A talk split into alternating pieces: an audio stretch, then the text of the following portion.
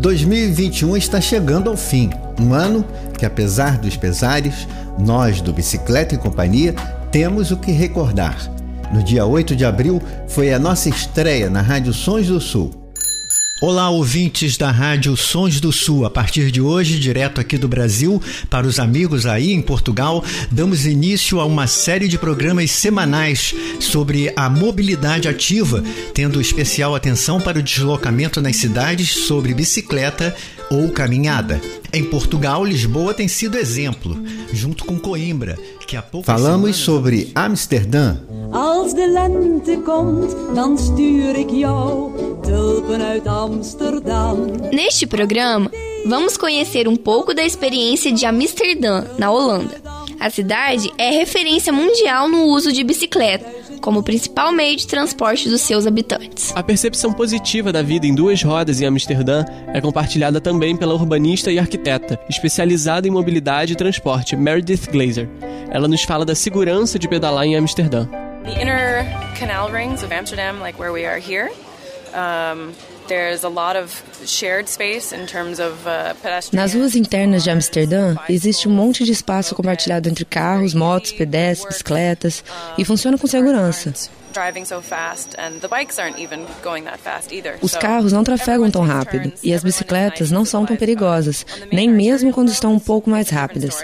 É agradavelmente civilizada a relação entre todos which range between 6 and 8 feet in width. And the cyclists then have a straight shot. Onde os carros estão em velocidade, as ciclovias garantem a segurança e a mobilidade dos ciclistas. E contamos a história de Cíntia Costa, auxiliar de enfermagem, que durante o período mais crítico da pandemia no Brasil, utilizava a bicicleta para levar medicamento até a casa de pessoas em situação de risco. Novamente chamamos Aline Moraes, estudante de comunicação da Universidade Federal Fluminense. Devido a eu trabalhar na enfermagem, vi as pessoas muito doentes durante todo esse tempo, aí eu quis fazer um trabalho paralelo, inverso, foi assim que aconteceu. Esta é Cintia Costa. Ela é auxiliar de enfermagem. Sensível à situação dos idosos e o risco para eles diante do Covid-19, durante o isolamento social, Sinta-se disposto a ajudar, além do que já era seu importante trabalho na unidade de saúde Ouvidor Pardinho, de Curitiba. Eu, eu fico emocionada, não tenho nem palavras assim para explicar, assim. Principalmente quando eles são idosos sozinhos dentro de casa, assim, e bate alguém no portão deles, nossa, é muito bom para eles, assim, é, é carinho, é amor, né? Ai, se não me desse o seu amor. Nesta edição e também na próxima, vamos fazer uma retrospectiva e lembrar de pessoas que fizeram parte dessa história nas 36 edições do Bicicleta e Companhia na Rádio Sons do Sul. E como estamos em época de Natal, no final do programa vamos apresentar uma história produzida por professores e estudantes de comunicação da UF que teve a parceria do estúdio Bicicleta e Companhia na sonorização. Alô, quem fala? Sou eu, o Klaus. Fala, alemão. Quem é o teu amigo que te liga toda noite de Natal, cara? Como é que estão as coisas aí em Cordovil? Pô, dei sorte. Sabe Tudo isso logo depois na nossa vinheta de abertura. Fique com a gente. Bicicleta e Companhia.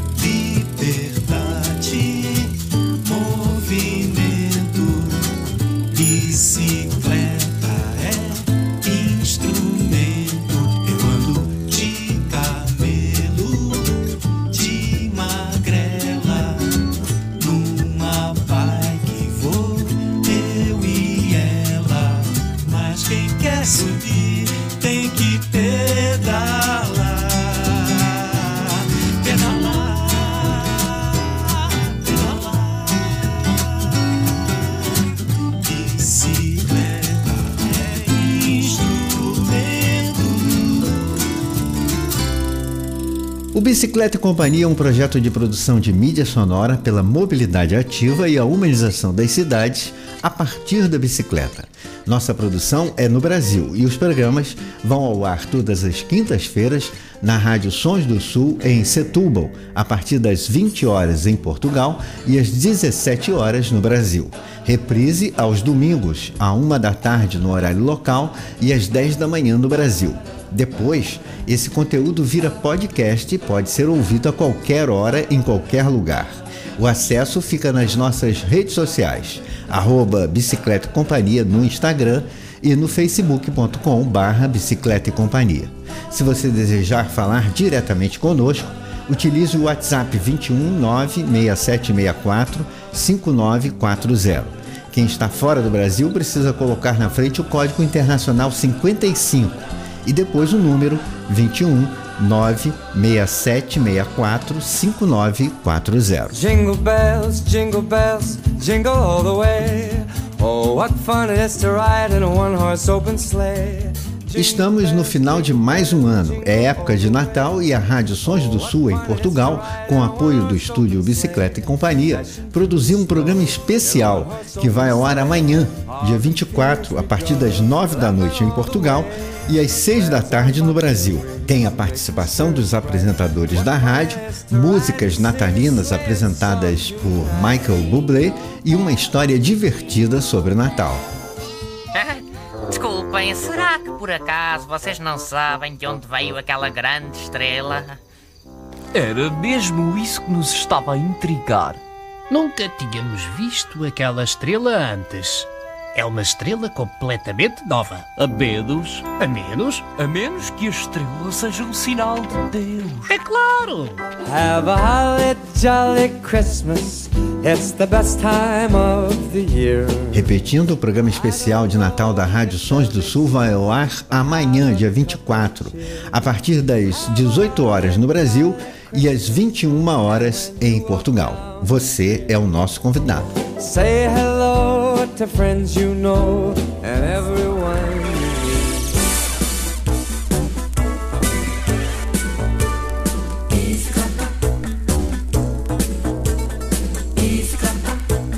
A bicicleta é o nosso assunto. E em 2021, o Bicicleta Companhia fez sua estreia na programação da Rádio Sons do Sul um espaço importante para o incentivo da mobilidade ativa e um novo olhar pela cidade, seja no Brasil ou em Portugal. Por isso, nós agradecemos muito a Conceição Carraça e ao Vitor Silva, que estão à frente dessa rádio por compreenderem o nosso objetivo, incentivar e nos dar total liberdade editorial na produção, sem nunca terem feito qualquer observação ou censura ao que levamos ao ar. Aos dois, o nosso muito obrigado. Um agradecimento que se estende também aos ouvintes de lá e de cá e a todos que aceitaram o nosso convite durante as 36 edições que apresentamos ao longo do ano. Entrevistas e reportagens que vamos recordar trechos nessas duas edições finais de 2021. Nesse período, falamos sobre cidades, pessoas que militam pela mobilidade ativa e um conceito de humanização do espaço público: cidade para pessoas. Cidades seguras para homens, mulheres, crianças e idosos, ciclistas e caminhantes. No dia 15 de abril, na segunda edição do Bicicleta e Companhia, falamos sobre a violência no trânsito.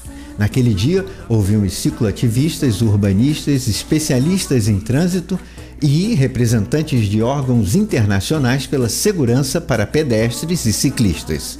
O programa contou com a participação de Cristal Dança e Vitória Henrique, estudantes da UF, Universidade Federal Fluminense, no Brasil. Trânsito hoje mata mais do que guerra.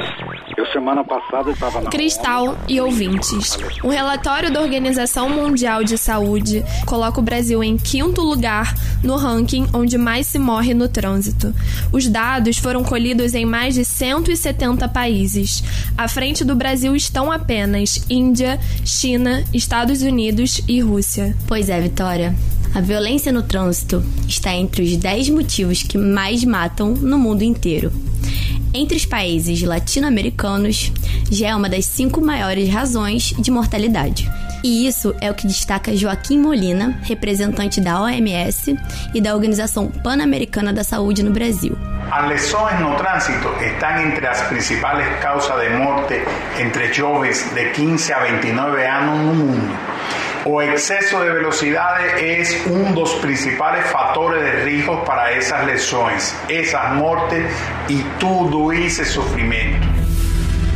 Após diversos estudos e comprovada eficiência de medidas de controle da velocidade nas estradas e vias urbanas, a OMS recomendou aos governos que a velocidade máxima deveria ser fixada abaixo dos 50 km por hora. Para Bruno Leite, coordenador geral da ONG Rodas da Paz, o controle e fiscalização da velocidade dos automóveis são mecanismos eficientes e necessários, principalmente em vias urbanas de qualquer cidade brasileira. É, hoje a nossa principal bandeira aqui é tentar fazer um trânsito mais humano e que nas vias urbanas, onde você tem residência, você tem universidades, escolas, igrejas, a gente consiga reduzir essa velocidade.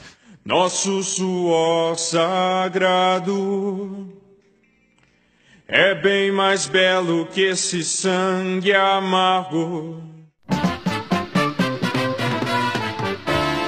A terceira edição do Bicicleta e Companhia falou dos benefícios do ciclismo para a saúde em tempos de pandemia. Eu e Cristal Dança conversamos com a professora de Educação Física, Gorete Seabra. Vamos ouvir? corpo e mente saudáveis, cuidados e vacina.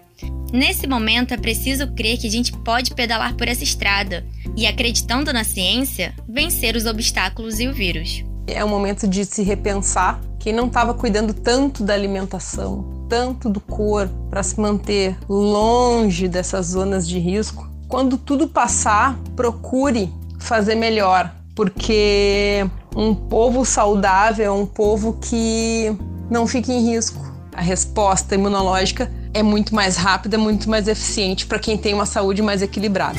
Tudo é uma questão de manter a mente quieta, a espinha ereta e o coração tranquilo. No programa número 4, o Bicicleta Companhia ouviu Renata Falzoni, uma cicloativista, jornalista brasileira que já viajou por diversos países e nos falou sobre como cidades podem ser mais humanas a partir de um trânsito seguro para pedestres e ciclistas. Quem também apresentou este programa foi Sabrina Teixeira, estudante de comunicação da UF, Universidade Federal Fluminense, no Brasil. O programa foi ao ar no dia 29 de abril. Acho que gosto de São Paulo, gosto de Gosto de São Francisco e São Sebastião. Nós começamos o programa de hoje conversando com a Renata Falzoni. Moradora de São Paulo, ela se apaixonou pela bicicleta aos 5 anos de idade. Arquiteta e jornalista, Renata é muito querida pelos ciclistas aqui no Brasil. Isso porque ela dedica sua vida ao ativismo pelo uso da bicicleta na cidade. E ela não pedala só em São Paulo, não, Sabrina. Nossa convidada já viajou por diversos países e tem muita história para contar. E você está sediado em Niterói? Sim, o Marcelo também está aqui em Niterói. Renata, para começar esse papo, você completou 67 anos, embora a vitalidade, a sua voz nos pareça ser de alguém muito mais jovem. Não parece quem me vê, mas para quem sente meu corpo, eu tô com 90, viu? Dói tudo. Quando começou essa paixão pela bicicleta? A, a bicicleta ela nasceu muito recente na minha, na minha vida, com 5 anos de idade. E eu comecei a pedalar e nunca vou esquecer aquela sensação de liberdade, de decolar num tapete voador, né? Uhum. Realmente, carro só quando eu estou carregando muito peso, só quando eu estou fazendo viagem interurbana, uhum. só quando não dá mesmo, porque é, é, você acaba ficando tão, tão adepta à bicicleta uhum. que o carro não é mais opção para mim. Você acha que isso te fez conhecer São Paulo de uma forma diferente das outras pessoas? Você só entende a cidade quando você começa a andar de forma ativa. Renata, você também viajou muito para fora do Brasil, conhecendo outras cidades Isso. e participando de eventos sobre o ciclismo em diversos países. É certo dizer que é mais fácil e seguro pedalar em cidades do exterior? Isso tem uma tendência a ser verdade, mas não é uma verdade absoluta. Na verdade, o que demanda isso é muito a relação entre os humanos, o grau de impunidade que uma civilização tem em relação aos delitos, a relação política entre cidadãos. Aí você vai me compreender. A Itália, que é um país católico, no sul, não é as mil maravilhas, não. Tem impunidade, só que menos descarado porque o ciclismo é uma paixão nacional. Chile é uma beleza, Argentina é uma beleza. Aí você pensa, vai para Colômbia, um país de terceiro mundo que tem um tremendo problema, uma herança maldita do narcotráfico, de violência, altíssima taxa de mortalidade. E você tem respeito entre as pessoas e um tremendo respeito para o ciclista que em treino, porque ele é um herói, e na cidade, porque ele é um trabalhador a ser respeitado. Entendeu? Você vê a mesma coisa num país como Costa Rica. Então não é uma coisa de primeiro ou terceiro mundo. E para terminar, Renata, você considera que a bicicleta é uma forma de socializar a cidade? Quando a gente fala que a bicicleta é uma grande ferramenta de inclusão social, é difícil as pessoas compreenderem isso. Até porque as pessoas elas estão dentro de carros blindados, com isso filme 90%, elas estão muito isoladas para compreender o, o mundo fora da bolha, o mundo fora daquilo que eles consideram como proteção para eles. Hoje você tem uma sociedade que associa segregação à segurança. Quando a gente fala em integração social, blá, blá, blá, blá, as pessoas não conseguem entender. Então, olha só um, raio-x na cidade de São Paulo. Eu pego um ônibus, eu não vejo. Até tem, mas eu não vejo o cara de classe média alta. O cara de classe B não está no ônibus. Ele eventualmente está no metrô, mas no ônibus ele não está. O ônibus está C, D, E. Você não tem uma integração social nas ruas, nas calçadas. Quem está andando a pé não é esse cara de classe A, B. Pode estar, tá, mas ele está andando 20 metros para um carro que ele teve que botar no estacionamento lá na frente. O único lugar na cidade de São Paulo que eu vejo inclusão social acontecendo de fato é na ciclovia. Ela me leva para qualquer lugar gostoso quando a gente sai assim pra passear. Amo tanto tudo que tem nela cá. Da da magrela no asfalto, areia, chão de terra. É uma declaração de amor. Hoje no Bicicleta Companhia estamos apresentando a primeira parte da retrospectiva da nossa participação dentro da programação da Rádio Sons do Sul em 2021 trechos que destacamos das reedições que foram ao ar desde abril. A quinta edição do Bicicleta e Companhia foi ao ar no dia 6 de maio, uma homenagem a Edson Rezende, ciclista que conquistou ao lado do atleta deficiente visual Luciano da Rosa uma medalha de bronze inédita para o Brasil no Parapan-Americano de Toronto em 2015. Edson foi mais uma vítima da violência no trânsito. O que eu tenho de última lembrança é ele gritando para nós sermos vistos e o impacto, e eu no chão, nesse caso até aí eu não sabia. Instantes depois, eu vim saber que ele entrou em óbito instantâneo. E o Edinho é um menino de 33 anos. Ele, todo mundo fala que a única vez que viu ele triste foi no falecimento da mãe dele em 2008. Mas ele é essa pessoa mesmo, ele sempre foi. Há um menino, há um moleque, morando sempre no meu coração. Toda vez que o adulto balança, ele vem pra me dar a mão. E me fala de coisas bonitas que eu acredito que não deixaram de existir. Amizade, palavra, respeito, caráter, bondade, alegria e amor. Pois não posso, não devo, não quero viver como toda essa gente insiste em viver. E não posso aceitar sossegado qualquer sacanagem, isso é coisa normal. Os versos de Milton Nascimento, na música interpretada pelo Skank, dizem muito sobre quem foi esse moleque de 33 anos que sua companheira Daiane Gomes nos conta. Desde menino apaixonado pela bicicleta.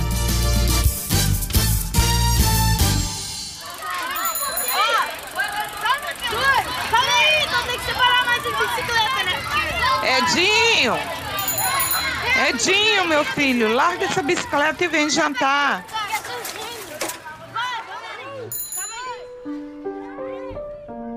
Na infância, a vida sempre foi muito difícil.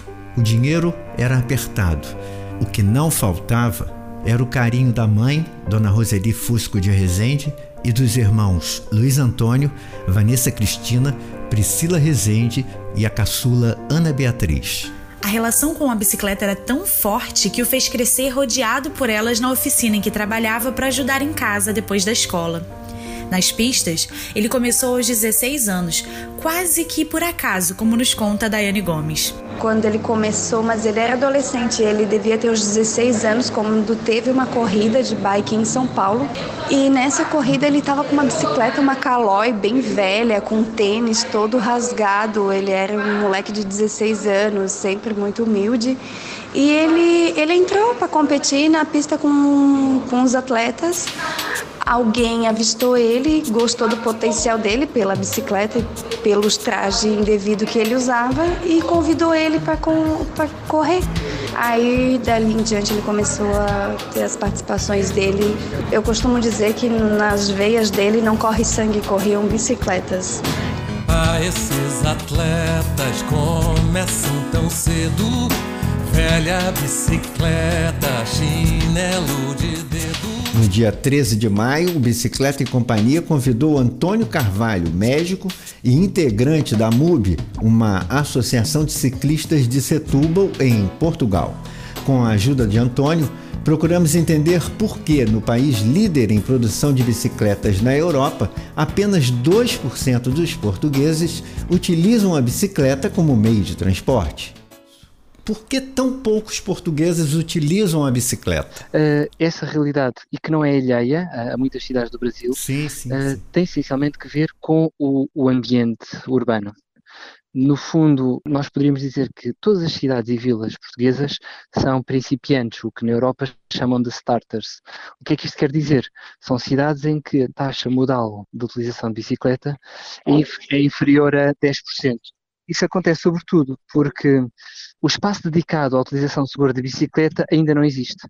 Não temos uma grande tradição e começámos bastante tarde.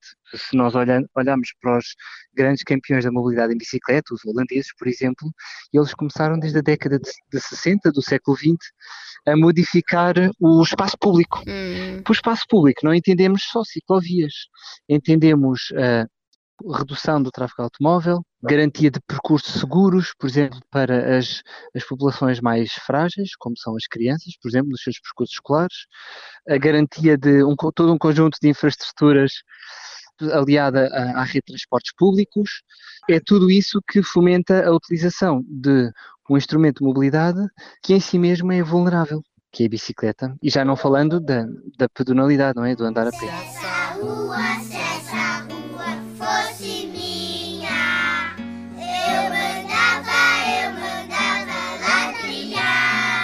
Na sétima edição do Bicicleta e Companhia, conversamos com ciclistas, urbanistas e especialistas em trânsito sobre o redesenho das ruas para oferecer segurança a pedestres e ciclistas. Temos sim que fazer um novo impacto de como que as pessoas se locomovem nas ruas. E para isso, a gente tem que ressignificar o espaço urbano. Sinalização inclusiva aos pedestres, com tempos semafóricos que sejam mais orgânicos para aqueles que estão atravessando a pé, com linhas de comunicação, de, de rotas de pedestres mais gentis, dentro daquilo que a gente pode chamar que é linha de desejo. A gente tem que partir do ser humano e não dedicar aos seres humanos o espaço que resta dentro de uma sinalização que é aquela que lhe cabe. Como sermos cidadãos se toda a regra está privilegiando quem está de carro? Opa, tá de cidadão, te chamei a atenção, não foi à toa, não. Sei finir a utopia, mas a guerra todo dia, dia a dia, não. O redesenhar das ruas de que falou Renata Falzoni jornalista, ciclista e, nesse instante, ocupando uma cadeira na Assembleia Legislativa de São Paulo, está na pauta de governos em várias cidades do mundo. Uma mudança que se faz mais necessária agora, aqui no Brasil, as escolhas da população nas últimas eleições para presidente, Senado e Câmara dos Deputados representam um retrocesso e nos coloca em dificuldade para a aprovação de políticas públicas e sociais progressistas. É o que avalia André Soares, da União de Ciclistas do Brasil. Infelizmente, a situação política brasileira não nos permite ser muito otimistas. Seria necessário que tivéssemos um conjunto de políticas claras e definidas né, em todos os setores e nós não verificamos isso até o momento, né? pelo contrário, temos sido testemunhas de contínuos protestos a respeito dessa falta de políticas públicas, né? a começar pela principal nesse momento, que seria de políticas públicas de saúde, de saúde pública. A primeira onda de Covid atingiu muito fortemente a Itália. Em Milão, o prefeito fazia propaganda parecida com a de Bolsonaro aqui no Brasil. Milão não pode parar. Acabou por colocar a cidade no epicentro da pandemia. Esse foi o tema do nosso programa que foi ao ar no dia 28 de maio. Direto de Milão, ouvimos a ciclista e artista de rua Lucrécia Francesco, que nos falou da luta e superação da população e também a falta que pedalar fez na sua vida. Outra coisa de que todo mundo está sentindo falta aqui é o esporte ao ar livre. Então, correr, para quem gosta de correr, uh, na manhã cedo, antes de ir para o trabalho, tem quem corre à noite, à tarde. E também andar de bicicleta. Depois, quando tudo voltar à normalidade, vai ter como voltar a essas práticas maravilhosas, né? Aquele, aquela sensação de liberdade quando você está pedalando, que é uma maravilha. Eu acho que a quarentena é mesmo é, para um, aproveitar. Você pode fazer aquelas coisas que você sempre quis fazer e nunca pôde. Então é, é tempo para se reinventar, tempo para aprender novas coisas, tempo para é, fazer assim um pouquinho de se relaxar e, e voltar à vida normal depois, mais é, rico, rico de ideias, rico de experiências, né? E felizmente com sorte e também com saúde, que isso é um bem muito precioso. Na nona edição do Bicicleta e Companhia, entrevistamos Jéssica Lima, responsável pelo projeto A Transportista. Urbanista, especialista em trânsito, ela nos falou como cidades podem ser mais seguras a partir de um planejamento que priorize as pessoas e não os carros. A maioria das cidades brasileiras tem uma infraestrutura cicloviária pífia, então também é importante que, por exemplo, as pessoas que moram nas regiões periféricas mais afastadas, elas consigam terminado ao sistema de transporte de massa de bicicleta elas têm de estacionar. Eu sei que em algumas cidades é assim, por exemplo, Niterói tem um estacionamento bem interessante de bicicletas lá na barca, mas em Recife, por exemplo, a região metropolitana inteira não tem. Em Igaraçu tem uma árvore que as pessoas estacionam a bicicleta embaixo e não tem o, o sistema de transporte não se preocupa com isso. E isso é básico, porque claro, você vai deixar sua bicicleta lá correndo risco de ser roubada? Você não vai deixar.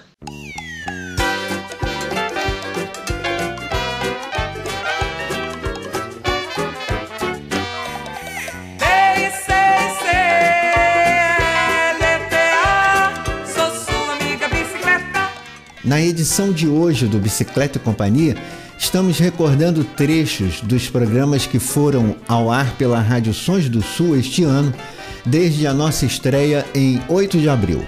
Ao longo desse período, diversas pessoas ligadas ao cicloativismo, ao urbanismo e ao trânsito nas cidades conversaram com a gente sobre vários temas ligados à mobilidade ativa e à cultura da bicicleta. No dia 10 de junho, o Bicicleta e Companhia conversou com Raíssa Barros, uma cicloviajante amapaense que compartilhou da sua experiência numa viagem emocionante pelo Brasil a partir de São Paulo e que ela mesma batizou de Expedição Fronteira.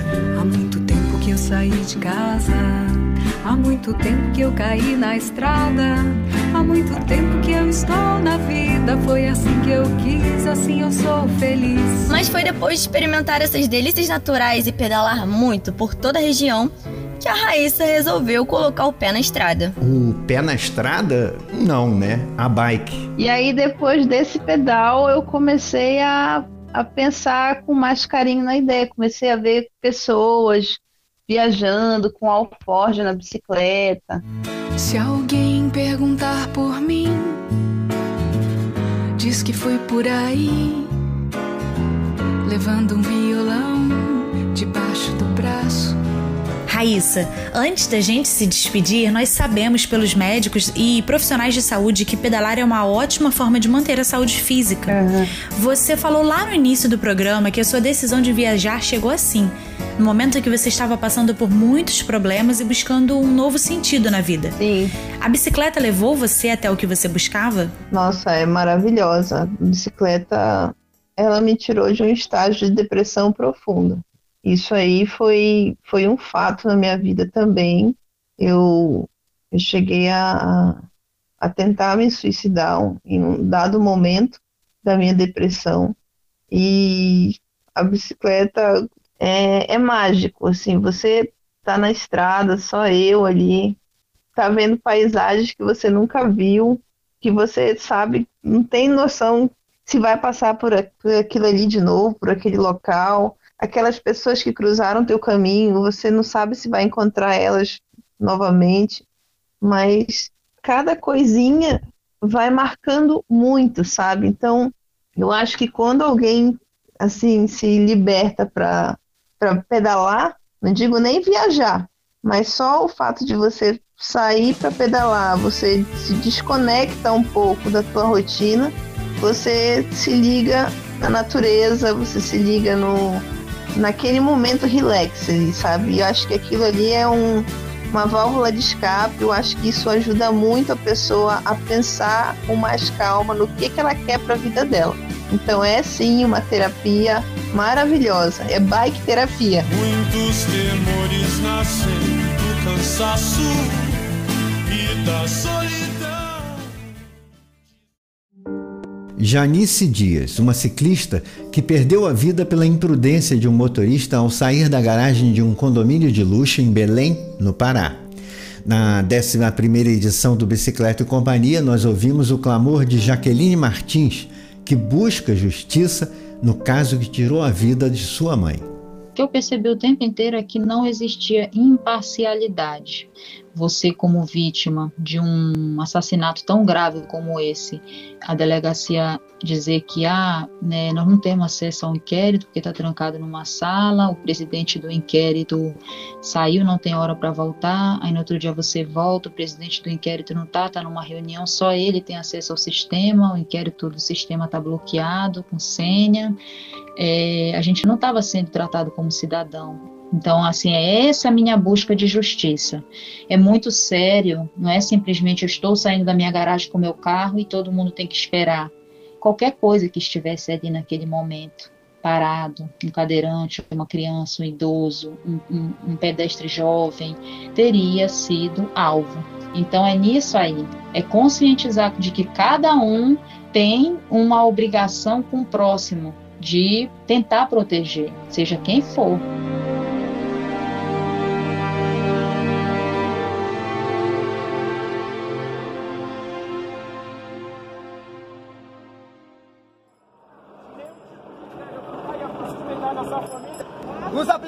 Na semana passada, teve protesto na região da Paulista. Não cantou nenhuma entrega enquanto estava tendo protesto. Hoje, desde a hora que começou o protesto, não cantou nenhuma entrega. Não tem vínculo trabalhista, só está prejudicando.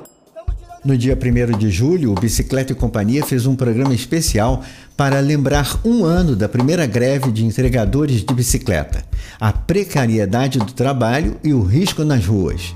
O Will do movimento Entregadores Antifascistas, conversou comigo Cristal Dança e Sabrina Teixeira. Em um país arrasado como o Brasil, temos muito a falar. E queremos muito falar. Trabalhador explorado, vida marginalizada, pandemia e morte. Estamos pagando um preço muito alto pelas escolhas erradas que uma parte da população fez nas últimas eleições o mundo assiste a tudo. Os bares estão cheios de almas tão vazias. A ganância vibra, a vaidade excita. Devolva minha vida e morra afogada em seu próprio mar de ferro. Furou o pneu. Se vira não dá para entregar. E também não dá para se entregar. O sangue que corria nas veias agora ferve por não correr no chão. Da batida do rap, do funk, da fome e do grito de socorro das guitarras do punk nos porões do underground, surge uma voz no meio do todo, do quase nada que resta. É a voz do oprimido, é a resistência. O movimento ele é conectado principalmente com o povo. Nós somos o povo também. A gente vive a, as dificuldades diariamente que, que, as pessoas vivem. E, e se a gente está lutando é porque a gente quer realmente que a, a qualidade de vida das pessoas mudem. Eu, por exemplo, enquanto ciclista, eu comecei a lutar pela forma de, de, acesso à cidade mais sustentável, pela saúde das pessoas, por entender que o modal ativo de bicicleta ele prejudica menos a vida das pessoas, tirando, por exemplo, do sedentarismo, poluindo menos o meio ambiente, dando mais saúde para as pessoas e fazendo com que ela, ela tenha uma relação com a cidade diferente. Então, esse diálogo de todas essas pautas, eu enxergo dentro desse movimento, eu, também faço parte disso, a gente quer uma mudança são escolhas mais difíceis de luta, sem dúvida, mas a gente tem que entender que se a gente não começar para ontem, mudar nossa forma de viver a cidade, de encontrar formas é, mais saudáveis de viver, a gente só vai manter é, essa dificuldade até maior de vida né, e dar espaço cada vez mais para o fascismo, para o capitalismo, que não coopera. O que a gente quer fazer é cooperar e não competir. Essa é a nossa ideia. A edição número 13 do nosso programa foi até o Nordeste para conhecer a experiência de mobilidade sustentável de Fortaleza, capital do Ceará e a quinta maior cidade brasileira. O investimento da Prefeitura na mobilidade sustentável tem reduzido o número de vítimas no trânsito e já ganhou até prêmios internacionais. Fortaleza, coração nossa terra alvissareira, cada canto de emoção, minha paixão verdadeira. Vamos ouvir um trecho da entrevista de Gustavo Pinheiro, engenheiro da gestão cicloviária da Prefeitura de Fortaleza. É o reconhecimento de uma administração que, ao escolher a mobilidade ativa, reduziu consideravelmente o número de mortes no trânsito. Um dos resultados que a gente teve durante esse tempo é que, em 2014, o número de vítimas fatais do trânsito foram 377. Esse número, a partir de 2014, foi diminuindo ano a ano, e em 2020 agora é, tivemos 193 vítimas fatais no trânsito. É uma redução de 53%, considerando o índice por habitante. Gustavo, em 2012, com a Política Nacional de Mobilidade Urbana, isso ajudou na implantação da mobilidade sustentável em Fortaleza? A Política Nacional né, de Mobilidade Urbana, que é a lei né, de 2012, ela foi bastante importante, porque a gente tinha respaldo legal. Tudo que era feito, né, a partir de 2014, foi feito em consonância com a Política Nacional de Mobilidade Urbana, que fala que tem que ser priorizado modos ativos, né, e os modos coletivos têm que ser priorizados em relação aos modos individuais motorizados. No dia 8 de julho foi ao ar a nossa 14ª edição. Nós conversamos com Carlos Greenbike, criador da Associação Pedala Queimados. No município que foi classificado como um dos mais violentos do Brasil, a Associação Pedala Queimados promove a equidade social e a geração de renda através da bicicleta. Como o queimado estava sofrendo aquele alto índice de violência, principalmente quem estava morrendo, adolescência e juventude periférica, pobre, preta, então nós propomos uma, uma atividade onde a gente iria captar bicicletas abandonadas em prédios e condomínios, recuperar essas bicicletas, ensinando mecânica para os moradores daquela comunidade e depois destinar essas bicicletas para uso compartilhado. Na minha vida e tudo acontece, mas quanto mais a gente rala, mais a gente cresce. Com a cabeça erguida e mantém na fé em Deus, o seu dia mais feliz vai ser o mesmo que o meu. A vida me ensinou a nunca desistir, nem ganhar nem perder, mas procurar evoluir. Podem me tirar tudo que tenho, só não podem me tirar as coisas boas que eu já fiz para quem eu amo. Eu sou feliz e canto, o universo é uma canção e eu vou que vou. História, nossas histórias, dias de luta, dias de glória. Histórias, nossas histórias, dias de luta, dias de glória. A 15ª edição do Bicicleta e Companhia entrevistou o Tarzan.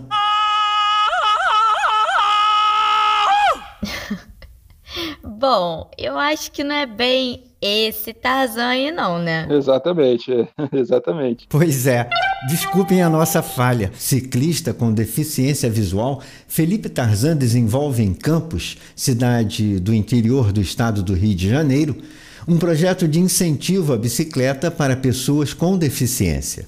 É, eu sempre fui aquele tipo de pessoa que buscava alternativas na minha vida. Então, é, eu voltei a estudar, terminei o meu ensino médio através de um supletivo e prestei o vestibular para a UF. E na UF eu encontrei uma, uma estrutura destinada para que o deficiente visual, não só o deficiente visual, mas as pessoas que têm alguma deficiência, uma estrutura muito bem embasada para atender esse tipo de aluno. E o projeto com as bikes tandem? Aquele que você leva deficientes visuais para pedalar.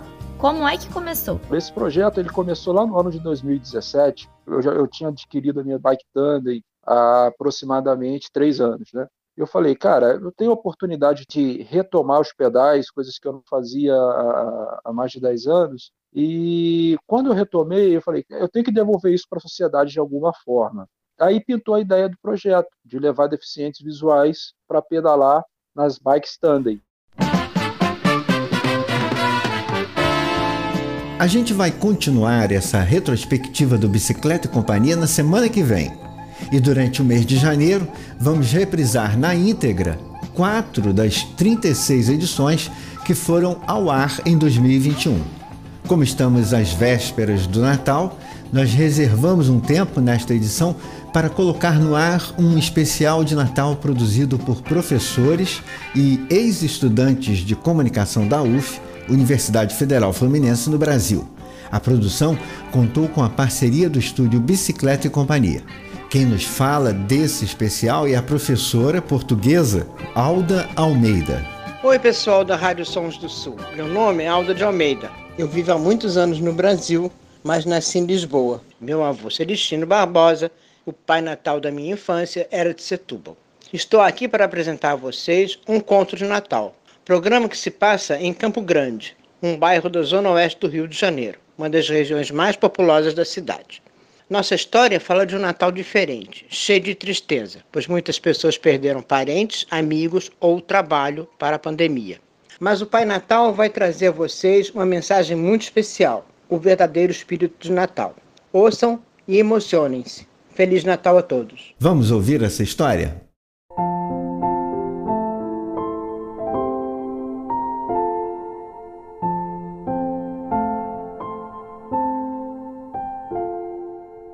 Natal está chegando, gente, e o maior presente este ano todo mundo sabe qual é ou tem gente que ainda não sabe?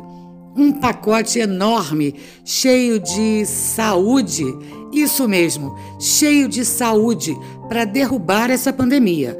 E claro, sem esquecer as vacinas também. Se depois vier junto uma roupa, um perfume, um brinquedo para as crianças, até pode ser.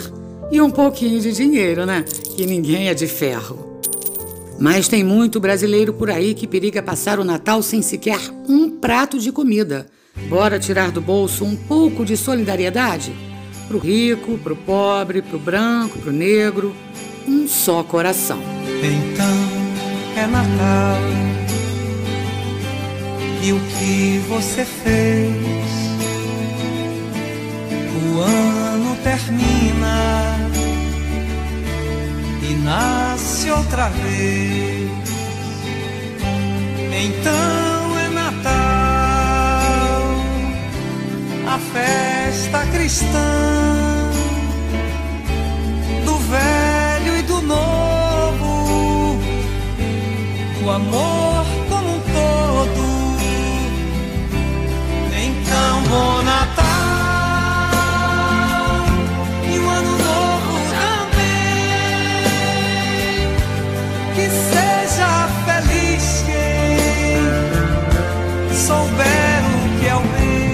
Vocês não devem se lembrar, mas no ano passado, aqui nesse mesmo cantinho virtual, nós contamos o drama de dois amigos aposentados, Nicolau e Klaus. Todo ano, trabalham em shoppings, clubes, vestidos de Papai Noel. Mas no ano passado, no auge da pandemia, os dois ficaram foi em casa, de braços cruzados. Vamos recordar a conversa deles no Natal de 2020?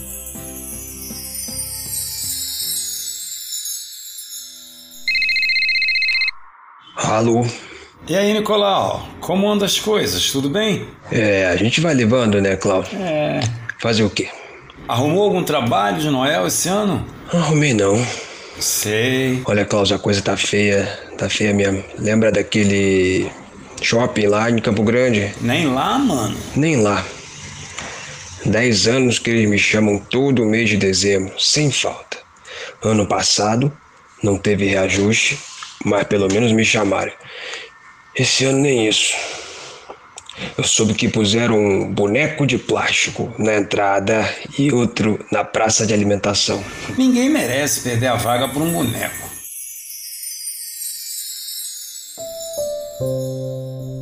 É, mas neste dezembro as coisas começaram a melhorar.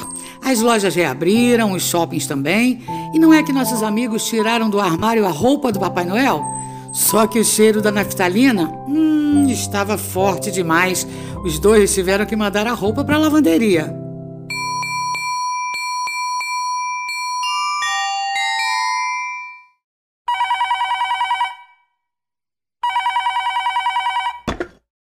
Alô, quem fala? Sou eu, o Klaus. Fala, alemão. Quem é o teu amigo que te liga toda noite de Natal, cara? Como é que estão as coisas aí em Cordovil? Pô, dei sorte. Sabe aquele sujeito tal do Jamil que te chamou no ano passado para trabalhar nessa área e você não quis? Lembro.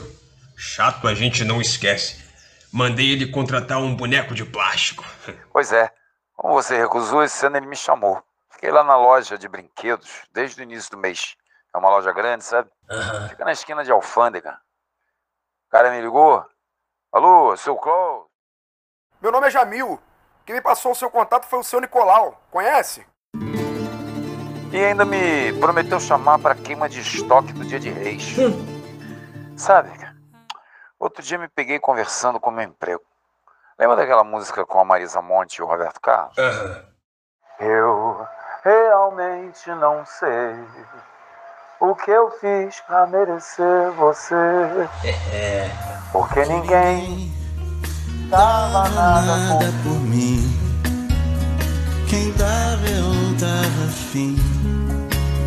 Até desacreditei de mim.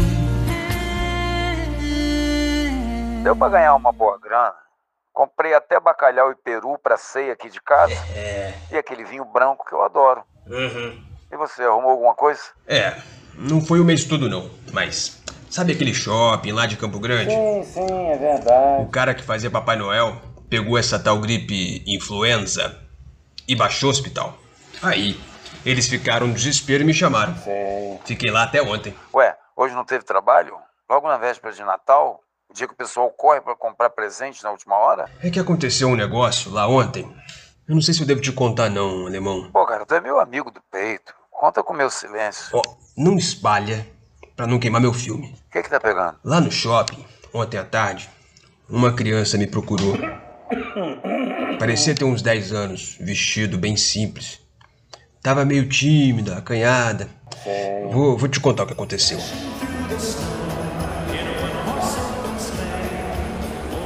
Oi, menina bonita. Se não fosse esse tal de Covid, eu ia dar um beijo nessa bochecha. Posso te ajudar? O que você quer receber de presente? Pode falar no meu ouvido para sua mãe não saber. A menina tomou coragem, chegou bem pertinho de mim e disse: Eu queria que Papai Noel me desse uma cesta de comida para levar para casa e dar para os meus irmãos. A gente tá sem nada na geladeira. Só tem três ovos e um pé de frango. Nossa, que história, Nicolau. Fiquei pensando naquilo, no pedido de Natal daquela menina e vendo aquela gente toda na praça de alimentação. Chamei a mãe dela e perguntei onde elas moravam. Era perto do shopping ali. Eu pensei, pelo menos uma boneca essa menina vai ganhar. Nem que seja com meu dinheiro. Mas teve uma hora que eu não aguentei. Não, não, não, só a boneca não basta. Aí eu levantei e gritei, para que todo mundo que estava na praça de alimentação pudesse ouvir. E aí, quem é aqui que pode dar um prato de comida para essa garota e para a mãe dela que estavam aqui agora há pouco? Será que o Natal é só na casa de vocês com a família? Tem gente passando fome e não é só em Campo Grande. Coragem mesmo, hein, velho? Vem cá, a turma do shopping não reclamou, não? Sabe como é, clima de festa, comércio querendo faturar? No começo o povo ficou sem entender nada. Sabe como é que é? Logo no shopping, né? Lugar de gente comportada. Mas depois veio um casal e trouxe dois sanduíches. Daqui a pouco apareceu outro com uma pizza inteira. Aos poucos foram pingando hambúrguer, cheeseburger, cachorro quente. De repente veio um prato de canelone do restaurante de massa ali do lado. Quando alguém veio do mercado com um frango inteiro e dois refrigerantes, aí eu não me aguentei. Eu comecei a chorar. Só mesmo você pra fazer essas coisas, cara. É. Ainda mais num shopping. É, mas teve uma hora que apareceu um gerente almofadinha. Daqueles que andam com aqueles aparelhinhos. Como é que é mesmo o nome? No ouvido o tempo todo. Nicolau, walk talk. Isso, isso daí. O cara chamou os seguranças e eles me mandaram. E volta pra cadeira e fica calado. Sabe como é que é, né? Disseram que eu tava causando tumulto e podia atrapalhar as vendas. Cambada de bundão, né, cara? Depois vamos pro tempo pra ficar gritando Deus acima de tudo. Ah, só se for o deus do dinheiro, né? Eu achei melhor sair de lá. Vim pra casa, com roupa de Papai Noel e tudo. ah, mas antes, passei lá na casinha da menina e deixei os presentes. Naquela casa, o Papai Noel chegou na véspera. Olha, vou te confessar uma coisa.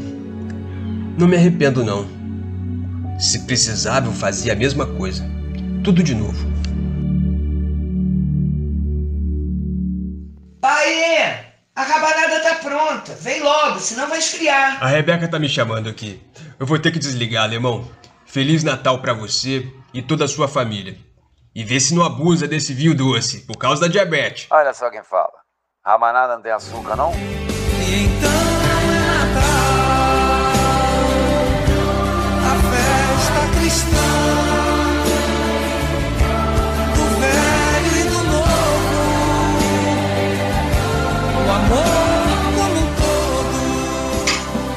Olha aqui, pai, trouxe pro senhor antes que esfrie. Vem cá, eu tava ouvindo lá da cozinha. O senhor não me contou essa história. Ah, deixa pra lá. Ano que vem eu arrumo outro bico. O que não falta nessa cidade é shopping. Quando o senhor falava com o seu Klaus, eu fiquei pensando se o senhor conhece a origem da tradição do Papai Noel. Sei muito pouco. Ao contrário da sua mãe, você sabe que eu nunca fui muito ligado nesse negócio de igreja. Por volta do século IV, havia um bispo católico chamado Nicolau. Ele nasceu na cidade de Mira, onde hoje fica a Turquia. Reza a lenda que era muito caridoso com as crianças. E nas noites de Natal ele saía pela rua com um saco cheio de presentes. Mas não eram só presentes. Peraí, mãe, deixa. Deixa que eu sei contar melhor do que você. Então, vô, esse padre, quer dizer, bispo, ele saía carregando comida e entregava às famílias pobres da cidade. Às vezes ele dava moedas também. Seu exemplo passou a ser imitado em vários lugares do mundo. E por causa dessa sua bondade, ele acabou sendo canonizado. Virou santo, né? A figura do Papai Noel, então, foi inspirada na história de São Nicolau, aquele velhinho de barba vestido de vermelho. O vermelho é exatamente a cor dos bispos católicos. Ô, Janaína, onde é que você aprendeu tudo isso? Ué, aprendi com outro santo, o São Google. Ah. Faz cada milagre no dia da prova. Hum.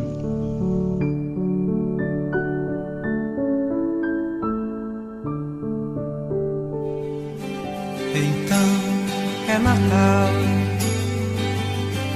E o que você fez? O ano termina e nasce outra vez. Então é Natal, a festa cristã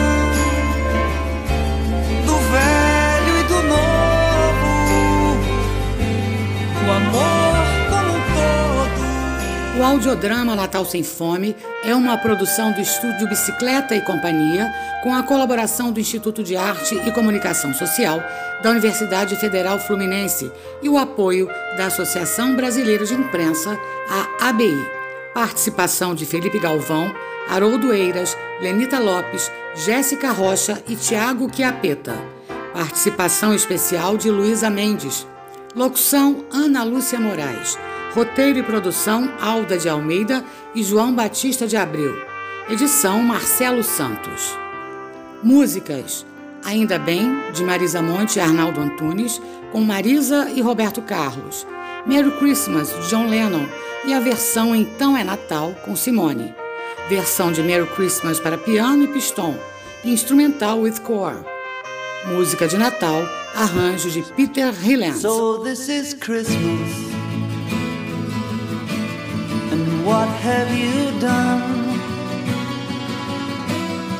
Another year over. And a new one just begun. And so this is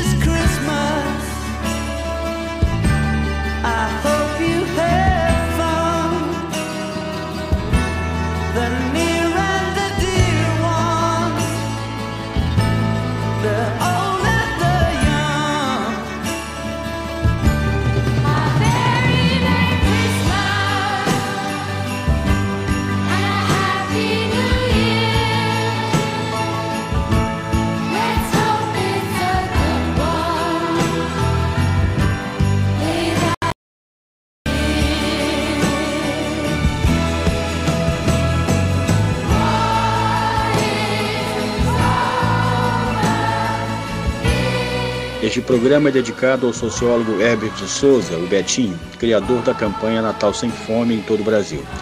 E também a todos os brasileiros que acreditam na solidariedade não só em tempo de Natal, mas no ano todo.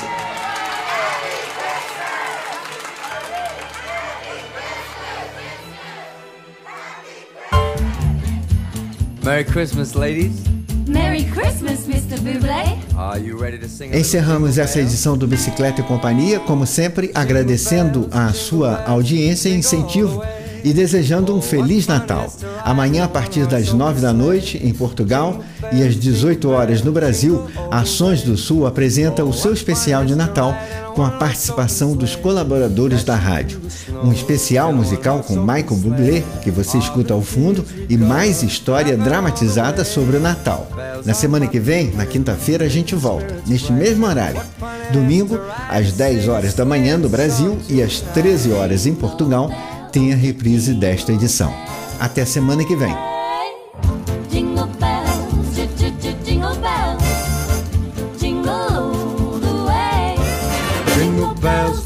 Bells, jingle all the way.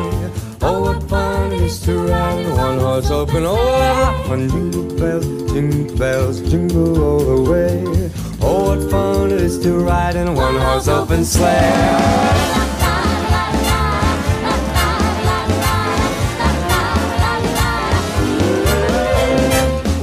Bicicleta e Companhia.